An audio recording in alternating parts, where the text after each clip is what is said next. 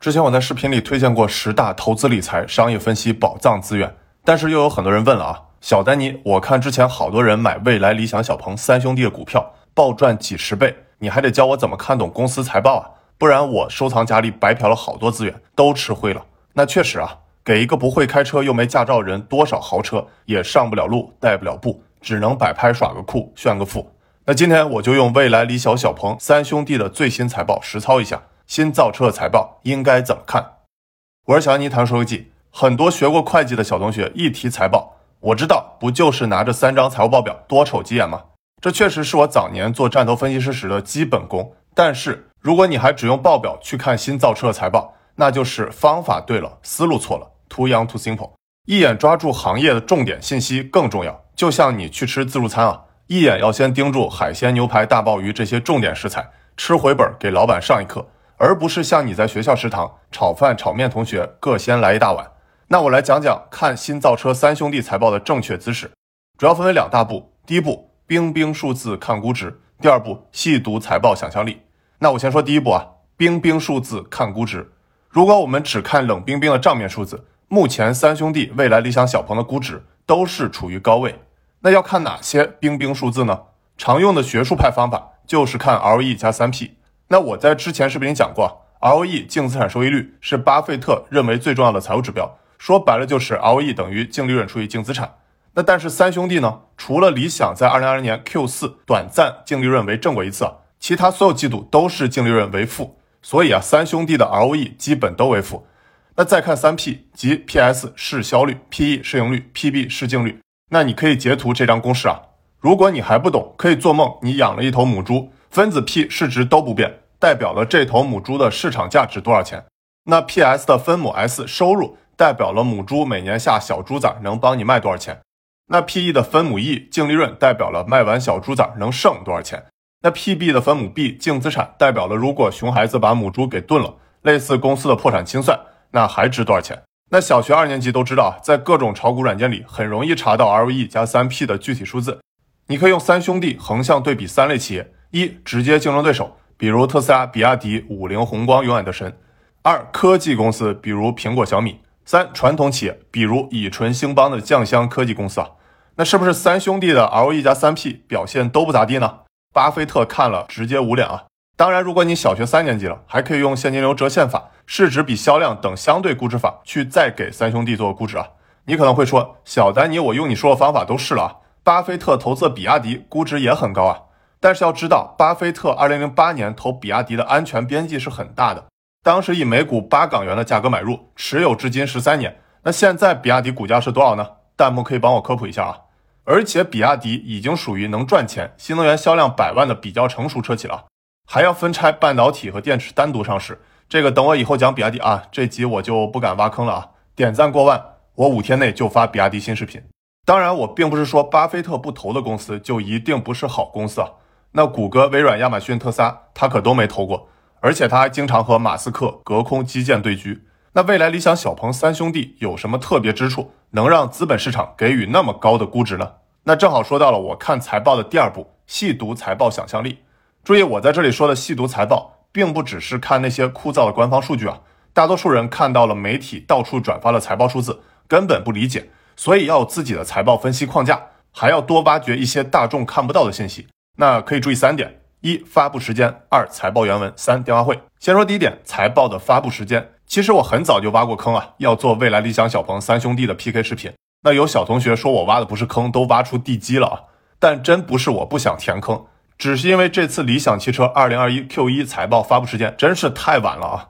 理想在2021年5月26日才发一季度财报，整整比小鹏晚发布十三天，比未来晚发二十七天。那为什么理想的财报要晚发那么久呢？原因是，如果单看理想二零二一 Q 一的数据，其实并不好看啊。因为收入、交付量、毛利润率的环比数据都有所下降啊。虽然一季度普遍是新能源销量的低谷，但未来和小鹏都还不至于环比下跌。在今年一季度，理想的销量为一万两千五百九十七辆，低于未来的两万零六十辆和小鹏的一万三千三百四十辆。虽然差距不大，但是要知道。二零二零年理想的全年销量排名第二，那今年第一季度则掉到了第三，被小鹏反超。据说理想还为此发了火啊！所以啊，理想要靠一场2021款理想 ONE 的发布会来提升大家想象力。而且呢，理想确实在之后我要讲的财报原文和电话会里，重点讲解了这场发布会的内容。可以说，如果没有这场发布会啊，我预计理想的财报一发，股价会跌得很惨啊。所以造成了理想财报迟迟不发，要等到发布会之后憋大招。那再说未来这次发布财报时间为四月二十九日，早的又有些离谱啊，赶在五一放假之前。要知道，去年和前年未来发财报都是在五月底，相当于这次未来提前了一个月。那为什么未来会提前发布财报呢？我猜和上个季度未来一发财报当晚暴跌百分之十三有关啊。这次未来想把大家的关注重心放在五月六日的未来出海挪威的战略发布会上，而小鹏这次财报发布会时间比较中规中矩，而且呢，在发布财报后的一周内大涨了百分之十七左右。接说第二点，看财报原文，你在投资者关系网站上。可以轻松的找到财报原文和我之后要讲的财报电话会。如果不会的，可以去翻我之前的白嫖投资理财商业分析保障资源的视频啊。那我建议每个人看财报原文时都要有自己的分析模型，就像看球一样啊。业余的人看的是热闹，专业的人看的是门道。如果你还没有自己的分析模型，可以先用我的小丹尼财报分析模型。我会把财报原文信息分为五大类：一、行业；二、业务；三、财务；四、风险；五、预测。那对于不同的行业啊，看这五大类的重点不一样。就拿今天我聊未来理想小鹏的汽车行业来说，因为我们要重点看想象力，而且行业有大机会，基本是共识了，所以我会重点看有想象力的二业务、四风险、五预测。先说业务指标，未来理想小鹏跟随特斯拉财报的标准，不仅有毛利润率，还有一项其他行业没有的指标——车毛利润率。在二零二一年的 Q 一财报中啊，小鹏的车毛利润率大增。主要是因为软件 XPilot 收入明显增长，从上季度的百分之六点八增长到百分之十点一。要知道去年这个时候啊，小鹏的车毛利率是负的百分之五点三。那未来的车毛利率也有所增长，从上季度百分之十七点二增长至本季度的百分之二十一点二。主要增长原因呢，除了是因为 New Pilot 软件收入，还有一百度电池包的收入。而理想汽车呢，车毛利率不仅是本季度下跌了，而且并没有软件收入啊。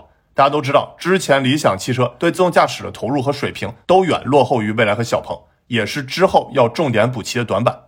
那再看风险，今年电动车行业最大风险无疑是芯片的供应紧张，在蔚来和小鹏的财报原文里都有提到芯片短缺的问题啊。那今年三月，蔚来还因芯片问题停产了五天，包括这次二零二一款理想 ONE 和国产芯片公司地平线合作，替代了 Mobileye 的芯片方案。其实也是在一定程度上规避芯片的风险问题，而且我之前还写过啊，预计这次地平线的芯片方案比 Mobileye 更便宜。不要光听有些媒体尬吹国产芯片啊，而是更需要看长期的实际表现如何。再说预测，其实不仅是看公司管理层给出了下个季度的财务和业务预测，比如未来预计下季度交付两万一千辆至两万两千辆车，或者小鹏的预期下季度交付一万五千五百辆至一万六千辆车。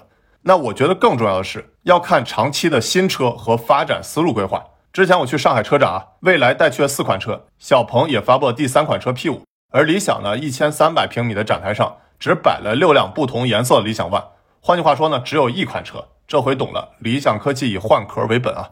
再说之后新车，蔚来明年一季度交付的 ET7，还有小鹏今年底就要交付的 P5，是全球首款搭载激光雷达的量产车型。那我非常期待小鹏新车用激光雷达，能让自动驾驶的水平再上一个台阶啊！在小丹尼士星球的精华贴里，电动艾玛还写过马斯克关于自动驾驶的雷达和视觉之争，感兴趣可以去翻。而理想呢，要围绕二代增程式平台 Well 和 Shark 两个纯电动平台，准备推出多款新车，包括理想的下一款车是一辆比理想 ONE 尺寸更大的增程式 SUV，最早呢将于明年下半年上市，而理想纯电动车最早也要二零二三年上市啊。换句话说，理想这两年仍然是靠理想 ONE 一款车打天下。如果改款卖不好，风险可就大了。所以在近几年新车型方面，我更看好蔚来和小鹏。最后说第三点，财报电话会。先抛干货啊，我帮大家总结了这张小丹尼财报电话会表格，表格里列出了财报电话会的流程和常规套路。最重要是最后一行，小丹尼建议，尤其是最后一部分的问答环节，我强烈建议你听原声啊，因为中概股创始人的发言往往用中文。哪怕同声翻译做再好，也会遗漏一些关键信息。不过我还是想顺便夸一下小鹏的同声翻译小姐姐，水平堪比星云大师首席翻译小姐姐的佛系英语。最近两年关注未来理想小鹏的分析师，常爱问的无非是四大类问题啊：一、电池包括磷酸铁锂对三元锂电池的逐步替代，能否提高毛利率？固态电池发展如何等等啊？二、芯片主要和产能挂钩啊，对应了我之前讲的近两年新能源车的最大风险。三、软件包括连续的语音对话、OTA 付费升级等等，和智能座舱体验和毛利率挂钩。四、自动驾驶视觉还是雷达路径和高清地图的融合，与各种供应商合作情况等等。总而言之，这四大类问题背后的本质，无非是能不能卖得更好、更快赚钱，量产步伐能否跟上需求，未来技术路径别选错等等啊。当然，未来还会多问些换电问题，理想会多问些增程式问题。那我在小一知星球总结过李斌和何小鹏在财报电话会上透露的关键信息，其实仔细看，远比你在一般媒体上获得信息要丰富很多。比如小鹏 P 五的订单要比去年同期的 P 七多很多。当然啊，有的时候，比如这次二零二一年 Q 一的理想电话会，之前我说了，只看账面数据表现真的不咋地，所以理想专门请了去年九月才加入理想的 CTO 王凯参加电话会。而且呢，他的参与度非常高，回答了很多理想自动驾驶问题，看来是有备而来啊。这里我想请大家特别注意一点，那就是看创始人长期对外发言的一致性。因为未来理想小鹏的老大都曾从事过互联网行业，本身他们在社交媒体上公开发言有很多。如果长期跟踪他们的发言，你会发现哪些人一开始就把长远问题看得很清晰，而哪些人呢却喜欢投机。其实这也是一个电动大 V 偷偷告诉我他的投资理念啊。聊完了三兄弟的财报，又到了我最想和你们说的小丹尼价值观出海。之前我做过未来小鹏的出海挪威视频啊，那你认为他们的最大竞争对手会是谁呢？我猜会有很多人认为是特斯拉啊，但其实不止如此。如果你看欧洲新能源车销量二零二一年 Q 一的数据，其实大众集团新能源销量和市场占有率已经达到百分之十八点六，超过了特斯拉百分之十五。只不过大众是靠 ID 三、ID 四、奥迪 e-tron、保时捷 Taycan 等多款车。而特斯拉呢，只有 Model 3一款车进入 Top 20的榜单，而且呢，还有一位科技公司超级大腿没有出动。我说的不是雷军啊，而是库存克星的苹果。根据路透社的消息啊，苹果可能会在2024年推出自己的第一款电动车。那大家都说，当汽车从代步工具转变为智能设备，它的竞争逻辑可能更像智能手机，市场会持续洗牌，直到四家手机厂商占据百分之九十五以上的市场份额。那未来和小鹏的积极出海。不仅是向世界展示了中国制造先进成果，还是打破国内市场内卷的重要手段。那我期待未来可以看到越来越多中国品牌成功出海的消息啊！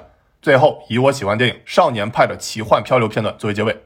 这集我没咋挖坑啊，比亚迪下集马上就更，感谢大家多多点赞、关注、支持。我是小安妮，谈车说科技，Tax Never Die，回见。